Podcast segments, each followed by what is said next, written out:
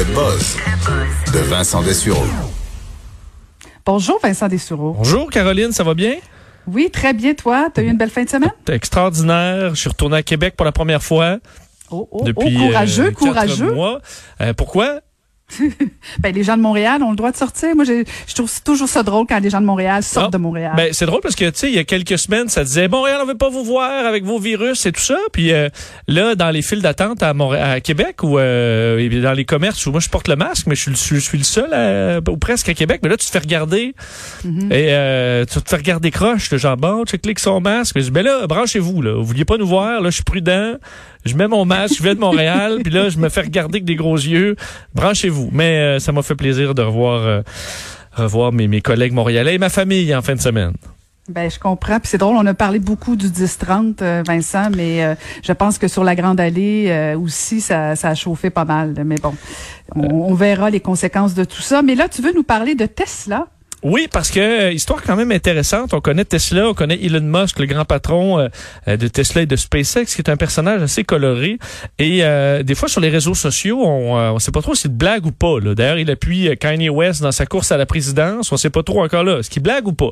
Et il y a quelques jours, il a écrit sur Twitter que Tesla allait mettre en vente des shorts, des, des sh- sh- short shorts, donc petites shorts là, euh, en satin avec le mot euh, pratiquement sexy là euh, dessus, avait fait S3XY, ça on, dirait sexy, mais en fait c'est les quatre modèles de euh, de, de, de, Tesla. Et euh, on se demandait est-ce que c'était réel. Et finalement, dans les euh, dans, le, dans le courant du week-end, on a vu apparaître sur la page officielle de Tesla, dans les produits là, que tu peux acheter, des shorts en satin rouge où c'est écrit sexy dessus. Euh, et ça a tellement été populaire que le site a planté à un certain moment. Alors on a tout vendu ça, des petites shorts, ça coûte 69 dollars et 42. Euh, donc très cher en plus, mais il les a vendus parce que c'est Elon Musk puis les gens, euh, les gens le suivent. Euh, et c'est écrit célébrez l'été avec les shorts courts euh, Tesla, courez comme le vent et amusez-vous comme Liberace avec notre modèle en satin rouge et or. Il faut comprendre que ça c'est un gros, euh, une grosse joke en fait, un doigt d'honneur à ce que Elon Musk déteste, c'est ce qu'on appelle dans le milieu de la bourse des short sellers, donc ceux qui vont acheter et vendre des actions et qui vont spéculer sur la chute d'une action. Et Elon Musk déteste ce genre de manœuvre-là qui, selon lui, bon, euh, euh, nuisent à l'économie, nuisent au, au travail que font les entreprises. Alors, le, le principe de short short, donc pour les short sellers, c'était juste ça. Il voulait juste envoyer un doigt d'honneur en inventant un produit qui allait faire jaser euh, euh, les, les vendeurs de, de, de, de- d'actions en bourse. Et, euh, et c'est tout. Et il l'a fait quand même. Alors, on voit quand t'es milliardaire, t'es capable de faire une niaiserie juste pour envoyer promener du monde et faire la création, la production de masse d'un produit juste dans le but de faire jaser. Puis il fait de l'argent avec ça. Puis Mais ça, le pire, c'est que trouve le moyen de probablement de rendre ça rentable parce que à 70 dollars américains, euh, c'est euh, c'est beaucoup. C'est beaucoup. Ben, ils sont pas laides. Viens les voir, là. Ils sont pas laides. oui, ils ont l'air quand même Ils ont confortables. confortable. Satin, c'est confortable. ça. Et, euh, et d'ailleurs, il écrivait profiter d'un confort exceptionnel dès la fermeture des marchés. Alors, c'est encore une fois un clin d'œil au euh, monde boursier qu'il n'apprécie pas toujours particulièrement, même si l'action de Tesla vaut euh, des prix d'or ces jours-ci. Et là, on fait un autre saut vers d'autres milliardaires que, que sont Uber. Oui, parce que Uber, euh, qui est bien implanté maintenant chez nous, qui a tellement fait euh, controverse euh, il, y a, il y a quelques années, mais euh, sachez qu'il n'a pas Uber n'a pas fini de s'étendre et viennent d'ajouter tout un morceau euh, à leur arsenal, la mégapole japonaise de Tokyo, qui n'avait pas de service Uber, tout simplement parce que c'est interdit au Japon d'utiliser sa propre voiture pour faire du transport de personnes. Alors, ce que Uber a fait pour goûter à ce marché, il faut dire que la euh, l'agglomération de Tokyo, c'est 43 millions euh, d'habitants. C'est une ville euh, complètement folle en termes de population. Et ce qu'a fait Uber pour contrôler, que, que- contourner la loi, euh, se sont euh, mis en partenariat avec des compagnies de taxis réels. Alors, c'est des taxis traditionnels qui vont venir euh, vous chercher à Tokyo. Euh, et la question, est-ce que ça va marcher? Parce qu'à Tokyo, la euh, la coutume, c'est tout simplement de hailer là, euh, un taxi qui passe. Il y en a un peu partout. Euh, et là, est-ce que d'utiliser une application, les Japonais vont, vont le faire? Peut-être, entre autres, New York fonctionnait comme ça et Uber a réussi à s'implanter quand même, même si on avait euh, tendance à tout simplement ailer le, taxi.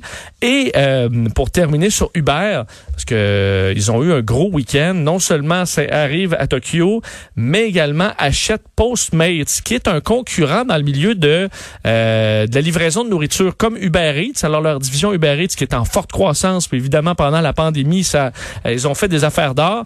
Uber vient d'acheter Postmates, probablement que euh, tu n'en avais même pas entendu parler. C'est pas chez nous.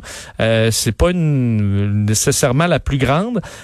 2,6 milliards de dollars euh, pour euh, prendre le, cette, cette entreprise-là de livraison de repas. Alors, ça montre qu'un peu comme dans Facebook ou autres géants, c'est dangereux parce que c'est dur d'avoir de la concurrence quand la compagnie a les moyens d'acheter n'importe quel concurrent ou presque et de l'intégrer dans son système. Alors, euh, c'est ce que fait euh, Uber. 2,6 milliards cette transaction. On peut penser qu'il y a des jeunes derrière cette application-là qui ont probablement euh, même pas 40 ans qui viennent d'encaisser des, des milliards.